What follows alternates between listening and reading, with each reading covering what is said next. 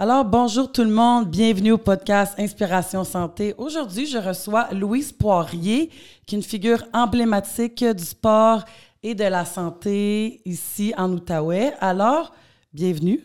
Hey, bienvenue, oui, ça me fait plaisir. Merci d'avoir accepté, c'est un honneur pour moi.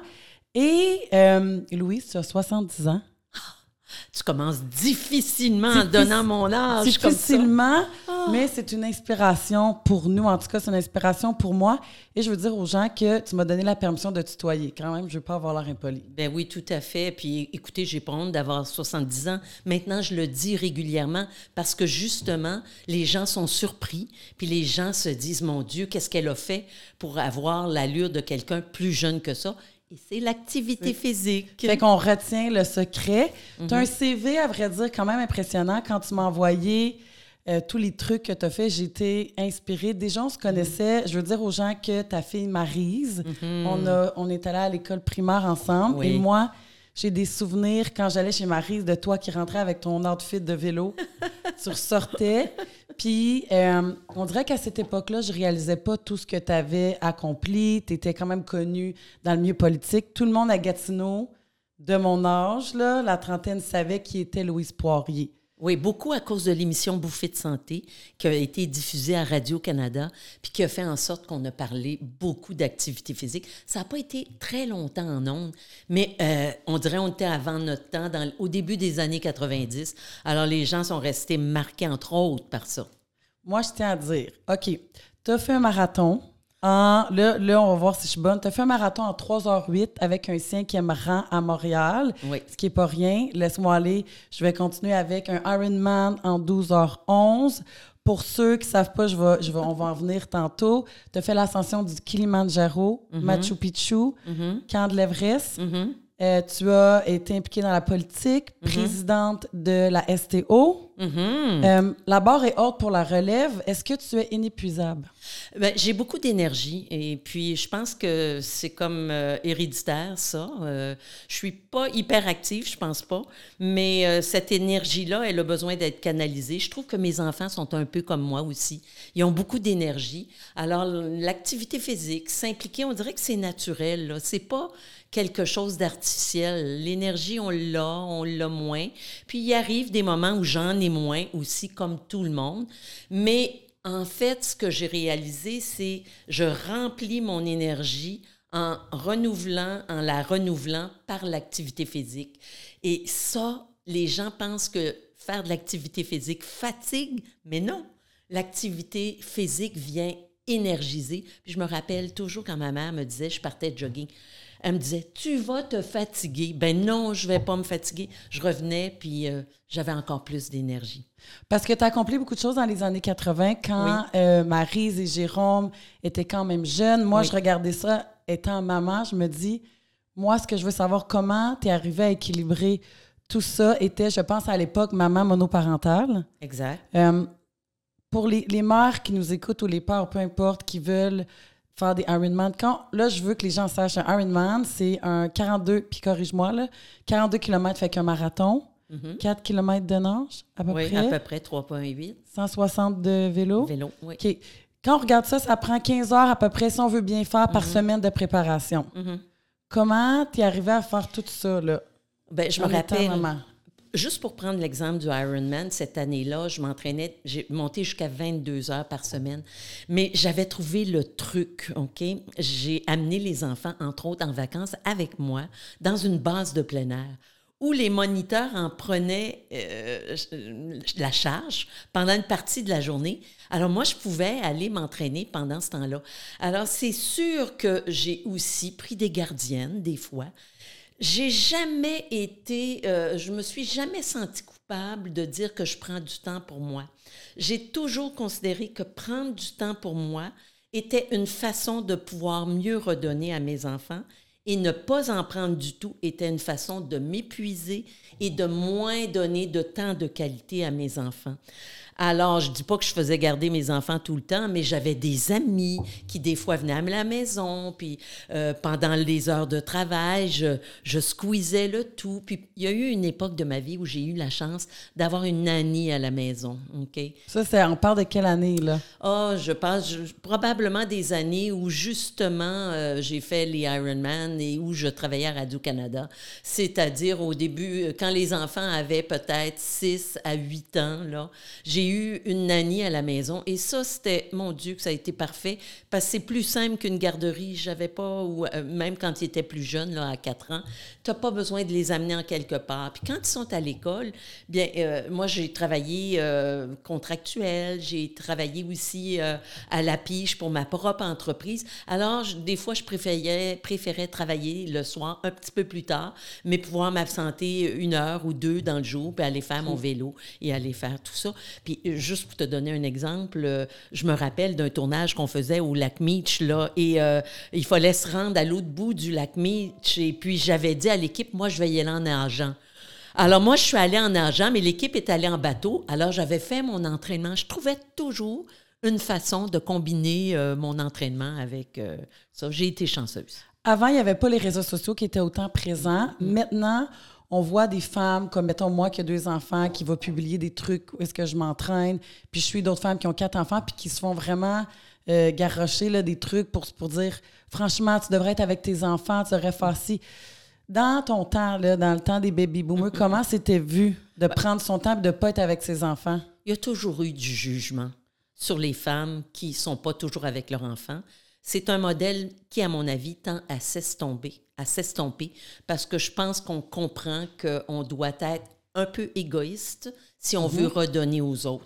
Et quand je dis être égoïste, c'est juste prendre une à deux heures de temps, un peu plus pour soi, euh, à tous les jours si on peut, ou au moins quelques fois par semaine, pour aller se ressourcer c'est sûr que cet été, j'ai fait une compétition, puis c'était 90 minutes par jour que j'ai dû faire pendant les vacances d'été des enfants. J'ai dû m'entraîner à chaque matin 90 minutes. Et je me suis sentie un peu coupable, mais après, je me sentais une meilleure mère. Mais je me suis dit, faire un triathlon, c'est sûr qu'un jour, j'aimerais ça, mais ça demande. Il faudrait que je me dise, bon, je nage pas, fait qu'il faut que je prenne des cours de nage.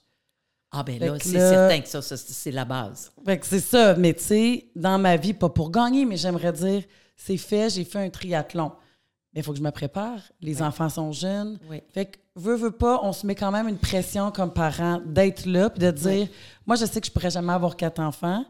J'ai besoin de prendre du temps pour moi. Puis à quatre enfants, j'aurais zéro temps. J'en ai deux, puis je trouve ça difficile, la conciliation d'être une entrepreneur. J'adore le sport. Mm-hmm. Moi, la fin de semaine, il faut que j'aille courir. Je le dis à ma blonde quand je vais revenir. Laisse-moi une heure et demie, là, Mm. Je vais être de meilleure humeur, je vais, être, avoir une meilleure énergie. Oui, tout à fait. Ben, c'est sûr, si on a un conjoint ou une conjointe qui est là, qui accepte de prendre la relève, ou qui, euh, elle aussi ou lui aussi, veut prendre du temps pour lui, on s'échange un deux heures dans la journée, puis on y va à tour de rôle, puis les enfants ne sont pas pénalisés. Mais aussi, euh, je pense qu'il y a moyen, même si les enfants, entre autres, sont actifs, par exemple, jouent au soccer, ou jouent euh, au hockey ou à n'importe euh, ont un cours de natation, euh, on n'est pas obligé de rester au cours tout le temps.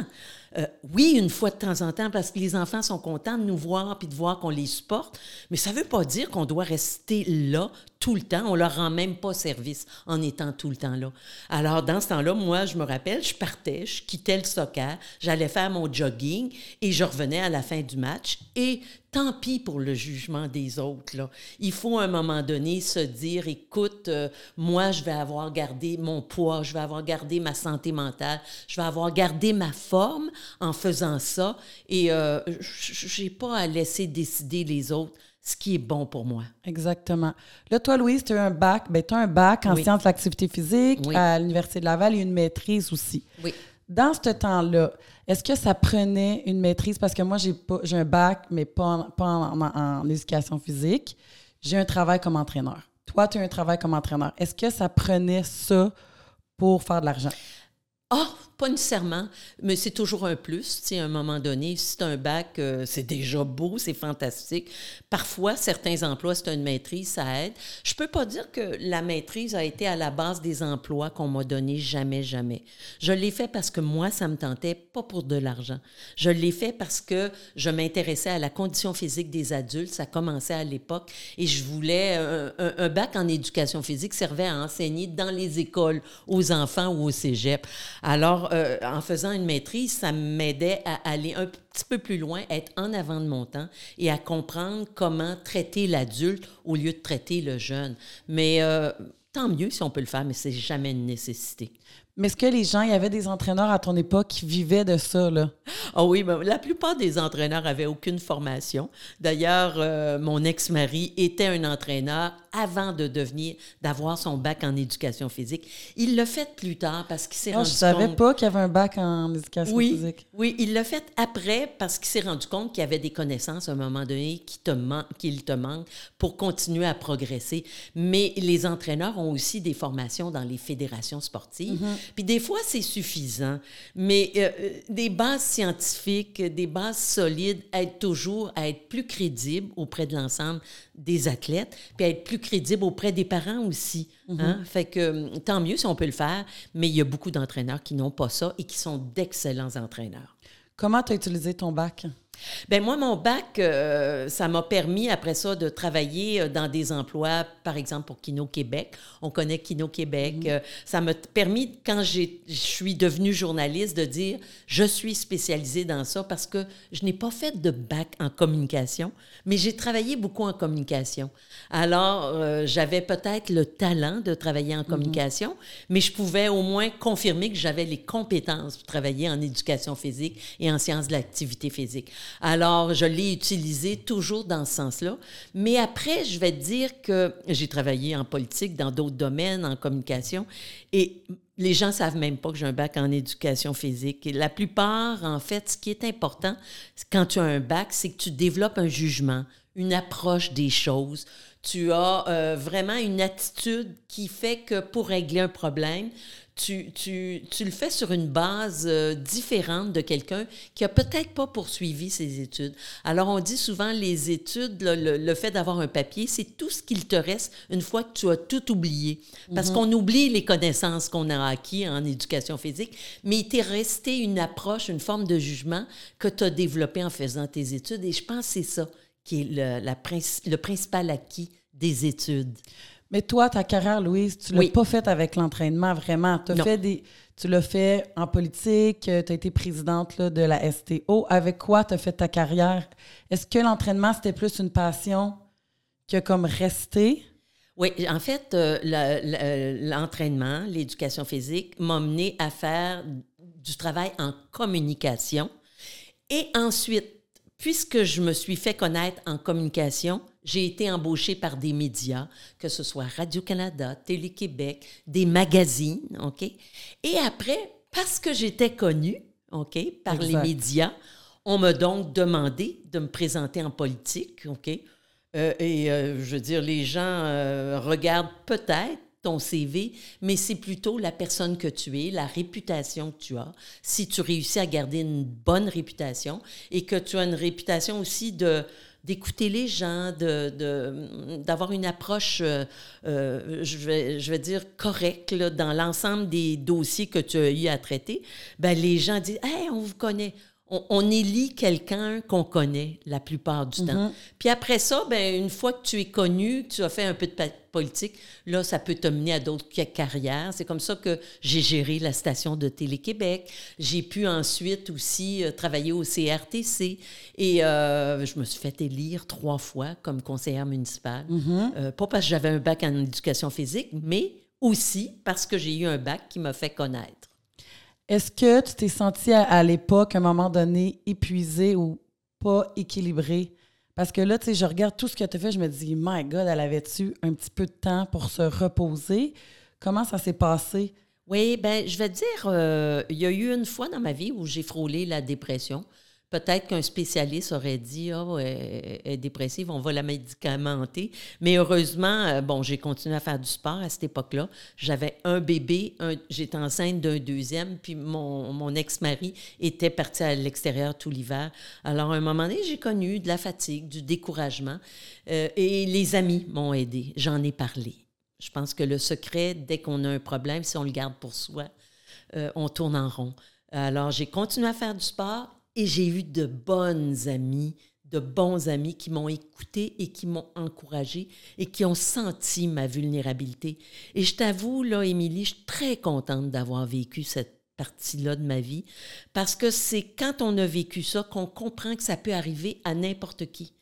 Euh, à quelqu'un qui a de l'énergie comme moi, ça peut. Euh, euh, tout le monde devient vulnérable à un moment donné dans sa vie.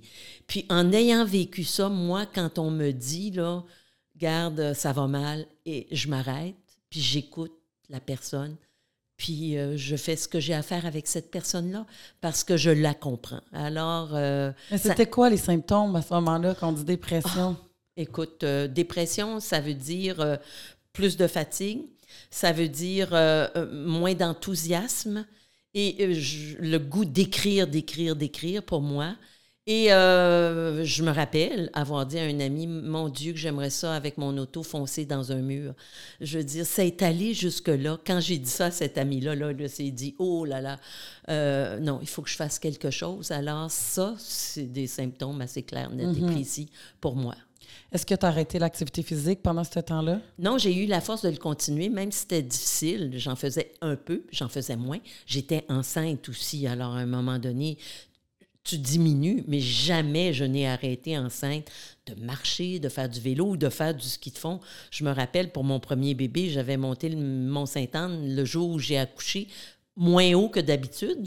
J'en ai monté la moitié, mais euh, je voulais accoucher, puis euh, je continuais mon, mon exercice. Et je me rappelle, pour ma deuxième fille, je pédalais les pattes tout écartillées sur mon vélo, moins qu'avant. Mais mes voisins disaient, mais mon Dieu, madame, c'est dangereux le vélo pour une femme enceinte.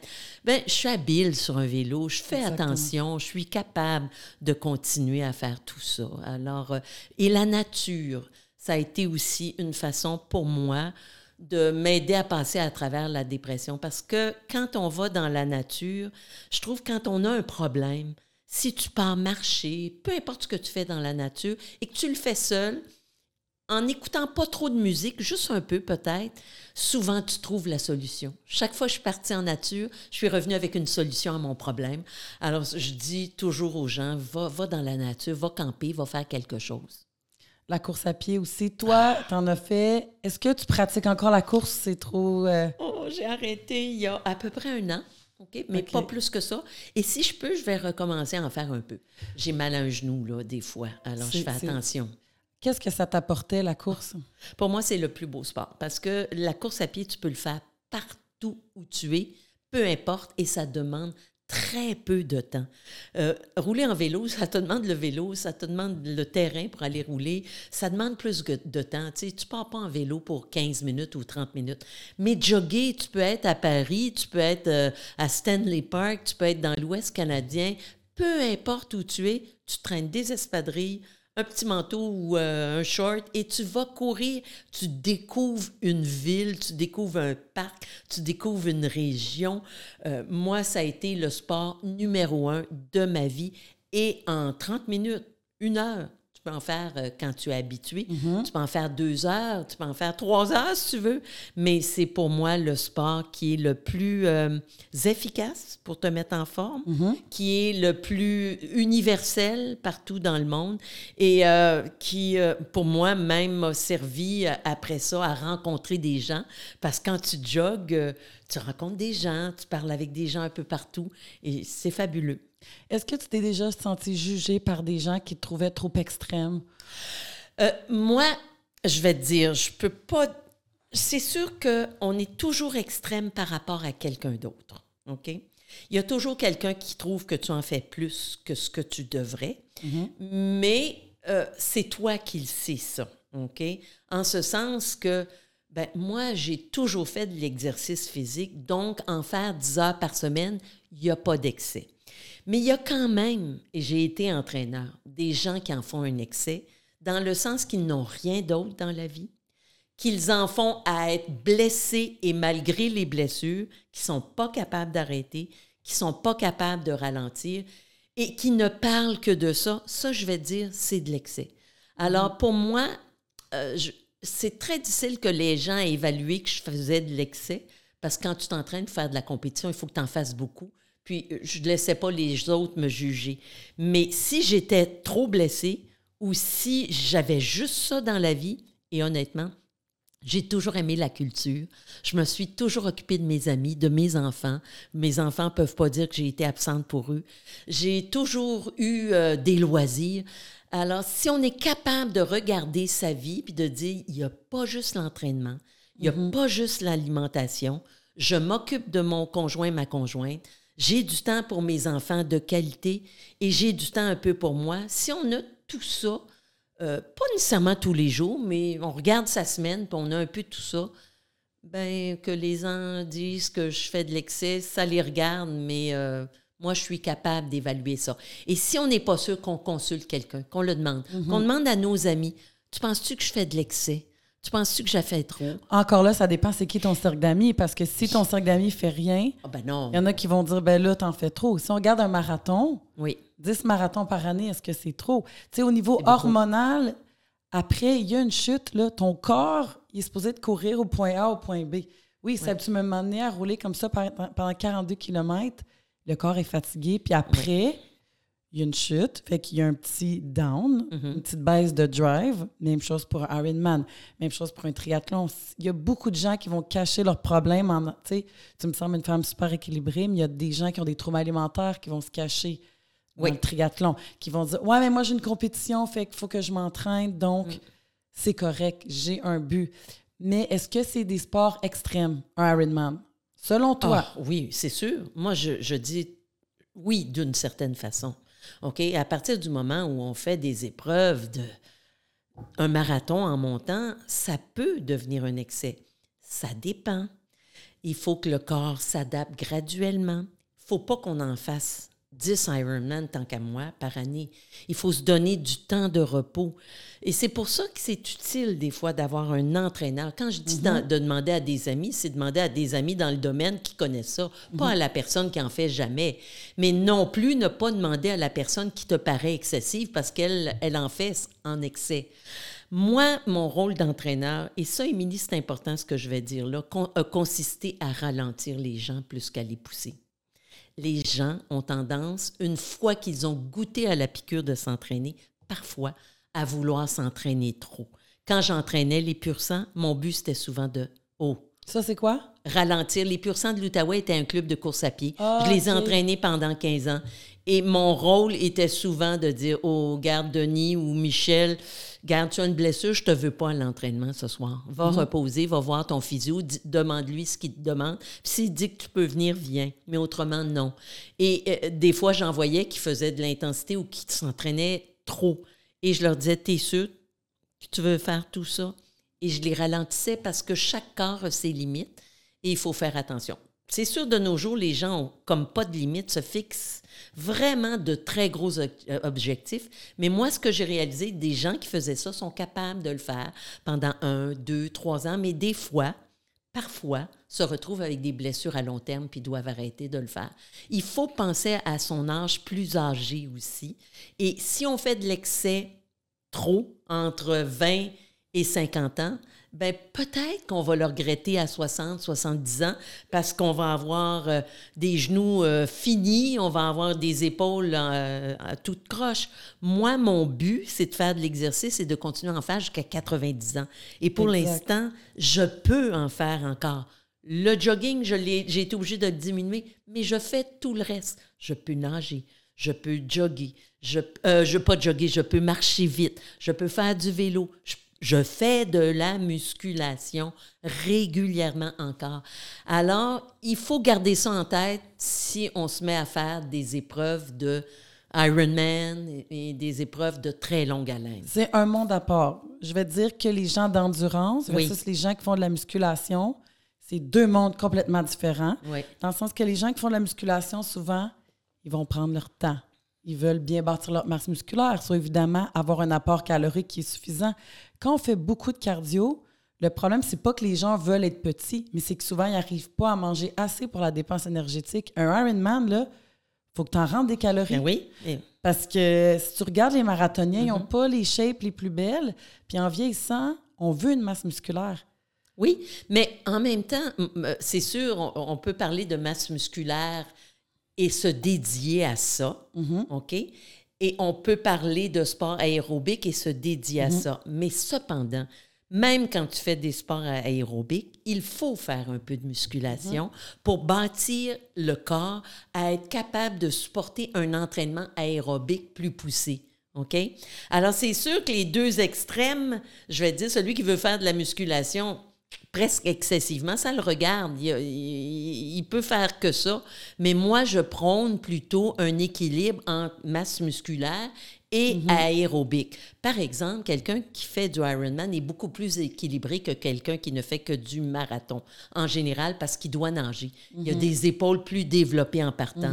C'est certain que le vélo puis euh, la course à pied vont le faire maigrir, mais il mangera. Il faut manger beaucoup. Moi, je mange beaucoup, OK? Mais mon poids est exactement le poids que j'avais à 18 ans encore. Mais dans ton temps, est-ce que la minceur était valorisée? Oui, la minceur a toujours été valorisée. Je me rappelle, mon coach de natation, il nous pesait et, et il nous disait, comme moi, je pesais 128 à un moment donné. il- si je montais en haut de 130, il me, hum, me regardait en voulant dire, ou peut-être que pense-y, OK? Maintenant, je pèse 130 à 135 et des fois en bas de 130, puis je pense à lui. C'est sûr, j'ai eu deux enfants, c'est sûr qu'il y a eu plein d'affaires qui, qui sont arrivées et je me permettrais d'avoir un petit peu plus de poids qu'à qu'à- qu'à 20 ans. Mais oui, ça préoccupait et je me rappelle des skieuses de fond que moi j'ai entraînées, que les coachs, là, les encourageaient à l'anorexie. C'était euh, c'était commun, mais ça l'est encore plus maintenant. J'aurais pensé le contraire, justement. Ah oui? J'aurais pensé qu'on est tellement sensibilisé aux troubles alimentaires, autant chez les hommes et chez les femmes Ah. et chez les jeunes athlètes. Je souhaite qu'il n'y ait plus ça. Tant mieux. Je souhaite qu'il n'y ait plus ça. Est-ce que tu t'es déjà entraîné pour perdre du poids? Dans le but, conscient et inconscient, de dire je vais m'entraîner, je vais en faire plus aujourd'hui pour manger plus ou. C'est certain qu'après mes accouchements, j'avais le goût de retrouver rapidement mon poids. Et je m'entraînais pas à ce moment-là pour faire de la compétition. Mais j'allaitais mes enfants, ce qui m'aidait aussi à retrouver mon poids. Donc, allaiter, faire de l'exercice, faisait que je retrouvais mon poids, mais sans. Moi, jamais je me suis vraiment privée de manger. OK? Et jamais j'ai cru au régime, peu importe le régime, parce que je crois personnellement que quand on suit un régime, on le regagne son poids après et des fois, on le regagne encore plus. Je laisse les gens faire ce qu'ils veulent et l'expérimenter, mais mon expérience à moi, c'est ce que j'ai vu. Bien sûr, par contre, j'ai des fois réduit un peu mon apport alimentaire, mais jamais en bas de 2000 calories ou euh, en bas de C'est quand même 1800. énorme, là, parce Oui. que tu bougeais beaucoup. Voilà. Ça, si on regarde une sortie de vélo, là, Oui. à peu près, c'est quoi, deux heures? Ou trois ou Ben, quatre? moi, moi je, maintenant, je sors minimum une heure, puis ça peut aller jusqu'à trois ou quatre heures. Bon. OK? Quatre heures, c'est combien de calories à peu près? Bon, je le compte même pas. Regarde, je serais même pas capable de te le dire. Si ma montre me le disait pas, là, euh, je serais pas capable de te le dire, mais c'est sûr que ça peut monter 4 heures jusqu'à 250 kilocalories à l'heure, à peu près. Là. Euh, ça peut monter à presque 1000, OK? Mais sur le vélo, c'est pas là que tu perds le plus. Tu perds encore plus en joguant. Oh mon Dieu, je le sais, la course à pied, puis ça stimule énormément l'appétit. Fait que moi, je dis chez les gens qui veulent perdre du poids, va-t'en pas jogger 10 km. Ben, Après, tu vas constamment te battre contre ton appétit. Oui, mais euh, peut-être que les gens devraient boire un petit peu plus aussi avant de manger, là, puis se remplir l'estomac, puis ça, manger on- les bonnes choses aussi. Exactement, mais si on parle de quelqu'un qui est en surpoids, là, Oui, vraiment, oui, oui, il faut restreindre l'apport calorique. Oui, toujours, mais jogger peut aider beaucoup, mais si tu es en surpoids, c'est une lame à deux tranchants parce que tu peux te blesser si tu as trop de surpoids. Alors, il faut que tu commences vraiment doucement en joguant puis en marchant, puis augmenter graduellement, puis bien suivre tes blessures. Parlons des blessures. J'ai été blessée l'année passée avec une euh, déchirure du labrum de la hanche. J'ai été psychologiquement quand même affectée. Et mon physio m'a dit, Émilie, si tu avais eu 25 ans, on serait même pas ici. Tu as des blessures qui fait que tu as 38 ans maintenant, tu t'entraînes avec des jeunes de la vingtaine, tu ne peux plus t'entraîner comme à 20 ans, tu ne récupères plus aussi, puis il y a de l'usure qui s'accumule. Mm-hmm. Et là, je me suis dit, je m'entraînais chaque jour, là, vraiment, comme s'il mm-hmm. fallait que je me pitche à terre à toutes les fois, épuisée.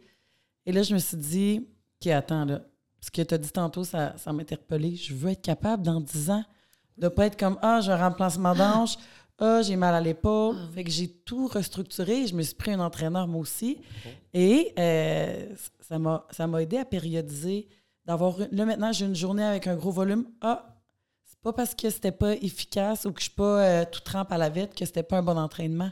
Oui. C'est quand tu te rends, quand tu vas courir un, un 15 kilos ou un demi-marathon, le feeling après, je vais pas te mentir, tu recherches. C'est euphorisant. Ce feeling-là. Mm. Et là, moi, j'ai couru deux demi cet été et après, mon dernier kilo, je, le boitais, tu sais. Mm-hmm. Et ça a commencé après et là, j'ai été en arrêt de course. Mm.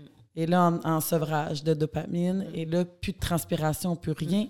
Et je me suis dit, OK, comment je vais gérer mon stress? Là, je peux plus utiliser l'entraînement parce que ça ne me suffisait pas, la musculation. Moi, je voulais transpirer. Mm-hmm. Et là, j'ai appris, mais euh, c'est très dur, là, de... Oui. De, puis même à ça, une sortie de 30 minutes, ça sera passé. On recherche, on veut avoir ce sentiment de satisfaction-là et le bien-être après. Mm. Et la course, j'ai lisé un article, ça dit que la musculation, c'est pas scientifiquement prouvé que ça va être l'humeur.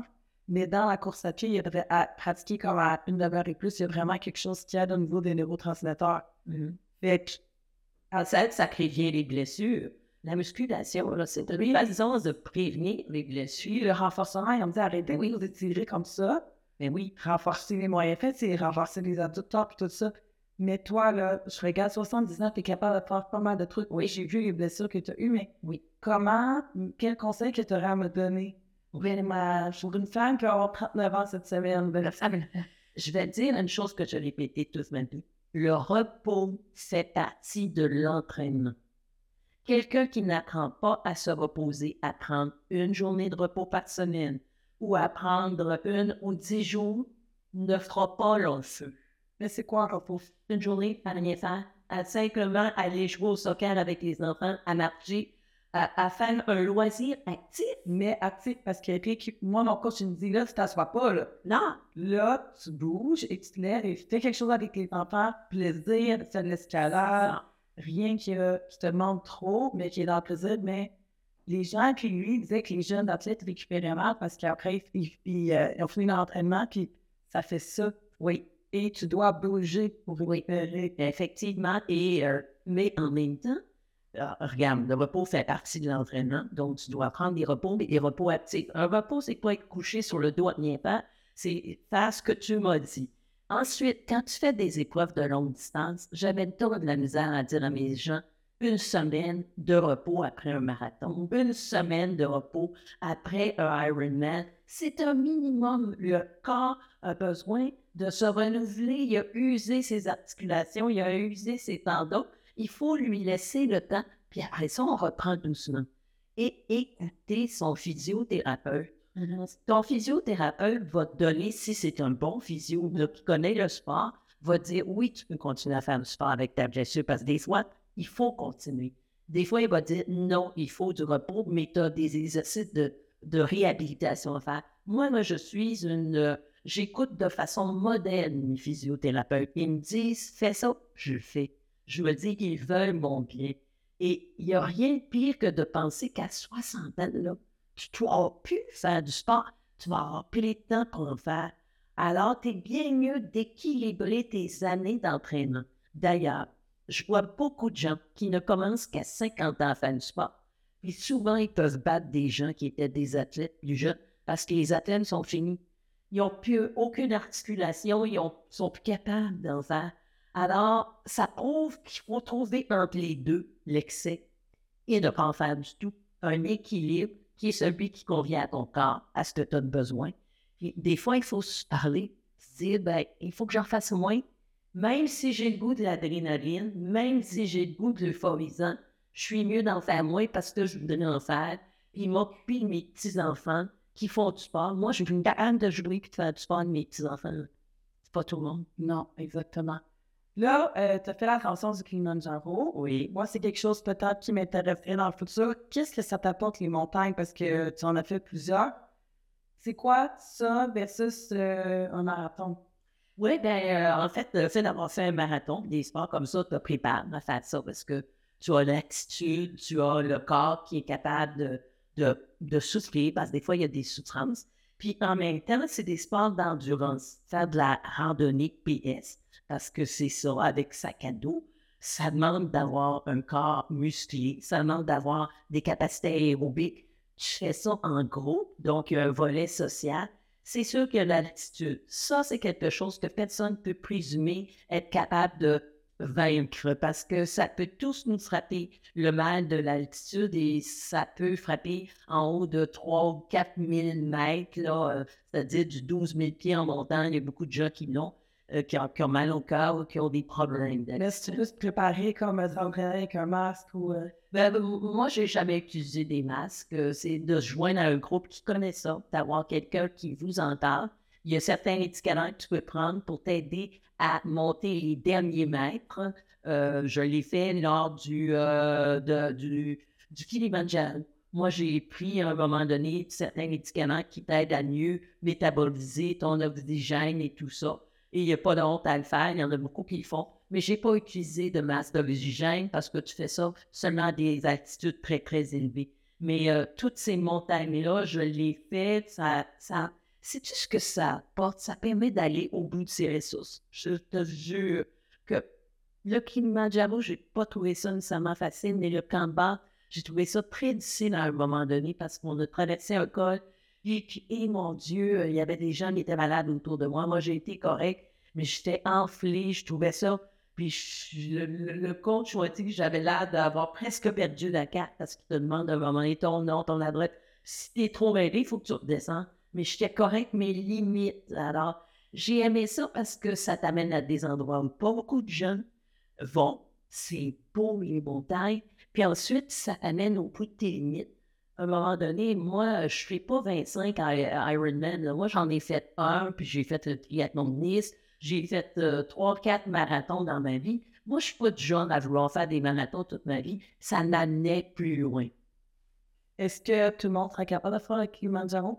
Moi, je pense que j'ai vu des gens pas en forme du tout, je te jure, et c'était dans la tête. OK? Mais quelle montagne que, par exemple, ma première que je pourrais faire? Ben, moi, j'aime beaucoup aller dans les Adirondacks qui sont ici à Légontier. Le, le Mont Marcy, le Mont Algonquin, c'est déjà des gros défis à aller faire ça. Après ça, ben, c'est sûr, tu peux aller dans le Ouest canadien, il y en a plein des montagnes. J'ai fait des, des, des, randonnées dans les monts en Europe aussi, dans le Mont-Blanc et tout ça. Puis après ça, ben, euh, une fois que tu en as fait, euh, tu peux aller t'entraîner à temps fortune ici à monter pas à descendre. Tu peux aller t'entraîner au Mont-Tremblant à monter à descendre, tu sais, pour faire ta musculature, préparer ton cœur. Mais pour l'expérimenter euh, un peu plus, les Adirondacks sont fabuleux. Tu peux aller dans les chic-chocs, dans, vers la Gaspésie. Il y a aussi les Grands Jardins au Québec, tout près dans Charlevoix. Alors, tu as des montées un peu plus longues, tu les recherches et euh, tu vois si tu aimes ça monter et descendre. Parce que le plus difficile, c'est pas toujours juste de monter, descendre au niveau des articulations, au niveau de la musculature, c'est ça qui, euh, le plus on dit. Là. Qui est-ce que tu tiens à aller en ce moment? Au moment où on se parle en termes de sport? Ben, moi, j'ai fait du ski de fond cet hiver sans arrêt. On a eu un très bel hiver avec beaucoup de neige. Euh, j'aime faire du vélo parce que c'est moins dur pour mes articulations. Euh, j'aime euh, faire des sports aquatiques. Je nage un peu moins, mais l'été, je le fais un peu plus. ce qui me tient, c'est que, par exemple, avec mes enfants, on, organise des sorties l'an passé, justement dans les Adirondacks avec ma fille et mes petits-enfants. Ils ont savez? Ben oui, ils n'ont pas nécessairement monté Marcy, mais on a fait Mark, qui est une montagne quand même, qui monte pas mal. Puis moi, je voulais pouvoir le faire avec eux, redescendre avec eux. Et on a fait euh, en vélo, il y a deux ans, une, longue randonnée qu'on prenait les petits-enfants sur la piste euh, dans le nord, euh, dans les Laurentides. euh, sur le chemin là, de qui, euh, la voie ferrée là, qui est transférée. Et euh, on a fait deux jours, ben, s- s- il n'attendait pas après la, la mamie, là. C'est moi qui attendais après les petits enfants. là. Alors, c'est ça que je veux, ça me tient à aller. Mais euh, ce qui me tient à aller, c'est de, de continuer à. Je marque mon kilométrage. Ça me stimule de dire, hey, euh, je- je- j'en ai plus. Crois-le ou non, là, cet hiver, mon, mon sport, mon hiver, c'est un de mes plus de kilométrage à vie. C'est mon deuxième plus grand à vie et j'ai 77. On a un bel hiver pour Eh oui, puis en vélo l'an passé, c'était mon été le plus de kilométrage à 69 ans. Alors, tu sais, il n'y a pas de limite. Donc, faire du kilométrage, passer du temps avec des amis, pédaler, j'ai le temps, euh, faire ma musculation encore, faire un peu de yoga, je m'étire aussi, tu je m'allonge. Tous les matins, je me lève en faisant des exercices d'étirement et un peu de musculation. C'est le prix à payer pour rester en forme à mon âge et j'adore ça le faire. Exactement, on n'a pas le choix. Comme ça, gens, si tu veux t'entraîner comme ça avec un volume important, il y a, des, il y a d'autres choses à faire aussi à côté. Oui, je pense un petit peu moins fun pour certaines personnes qui aiment moins. C'est sûr que les étirements, tout le renforcement, j'aime moins ça. Je le fais. Tu le rends dans ta routine. Oui, important à rouler comme ça, à faire du ski. Peut-être qu'à un moment donné, si tu n'avais pas cet équilibre-là, pas là aujourd'hui. Mais oui, tout à fait, je suis un peu planche à neige, moi encore. Tu sais, puis mon garçon fait de la planche à neige, mes enfants aussi, puis il y a un petit garçon qui se prépare en faire. Je pense que j'aimerais pas ça, pouvoir faire de la planche à, be- à neige avec lui. La première fois qu'il va en faire à 3 ou à 4 ans, là, il en fait déjà un peu. Alors oui, c'est comme dans tout, il y a un prix à payer pour chaque chose qu'on veut avoir. Si on veut être en forme, il y a un peu de musculation à faire. T'aimes pas ça, mais t'en fais quand même. Tu sais, des fois, il faut manger des légumes, peut-être pas ça, mais il faut en manger. Tu sais, des fois, il faut faire des choses pour aller plus loin. Il n'y a pas juste des choses qu'on aime faire dans la vie qu'on peut faire. Parfois, il faut en faire qu'on aime moins. Exactement. Puis l'affaire avec le- le- l'estrogène, puis la progestérone qui devient plus débalancée en vieillissant, oui. est pas faite pour faire de la masse maigre. Donc, c'est un luxe d'avoir de la masse en vieillissant. Oui. Pour le voir, moi, je veux en gagner. Il y a beaucoup de femmes qui ont peur des muscles. Oui. Puis moi, je leur dis, tu sais, dans la trentaine, oh, mais là, je veux pas avoir des grosses cuisses. Oh! Puis là, je dis, inquiète-toi pas, j'essaie de travailler tous les jours pour ça. Ça n'arrive pas jour au lendemain, ça devrait être un avantage. Oui, mais moi, j'ai jamais vu des gens développer trop de muscles, à moins de vouloir le faire par des programmes spécifiques pour le faire. J'ai vu des femmes au contraire me dire Oh, je veux pas avoir, tu sais, la graisse en dessous des bras régulièrement. Oui, je veux pas avoir des. euh, des... J'aimerais ça avoir des beaux mollets. J'ai des très hauts mollets, j'ai encore des belles cuisses, mais je veux dire, euh, jamais personne me dit que j'avais des trop grosses cuisses ou des trop gros mollets ou des trop gros pissets. Au contraire, tout le monde a dit Mon Dieu, j'aimerais ça avoir ta musculature. D'où l'équilibre entre musculation et sport aérobique. Mais ça, moi, c'est mon dada, là, mais je comprends qu'il y en a qui veulent avoir vraiment plus de musculature. Si on t'enlève tout ça, tu sais, Oui. l'activité physique, Ça se passe à quoi? Chez Louis, j'ai une dépression, une déprime. je- je- c'est le plein air qui me manquerait, c'est le soleil qui est dehors, c'est de sentir le froid dans mon visage, c'est de voir mes amis. C'est c'est sûr, je trouverais ça difficile, mais je l'accepte parce que des fois, j'ai j'ai eu des problèmes de santé, euh, j'ai eu un cancer du sein, j'ai eu une chirurgie importante récemment, puis il a fallu que j'arrête. Je l'ai fait, mais en même temps, je vais te dire, Émilie, je suis peut-être manette, mais je me disais, oh, que ça va être le fun, je vais pouvoir me reconstruire. Et partir d'un niveau plus bas pour se reconstruire.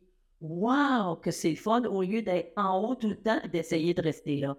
C'est pour ça, c'est important de monter puis de prendre un peu de repos des fois, même une ou deux semaines de repos complet dans, dans sa vie. Là. Arrêter une semaine à n'être actif pour pouvoir recommencer à se reconstruire, c'est tellement gratifiant.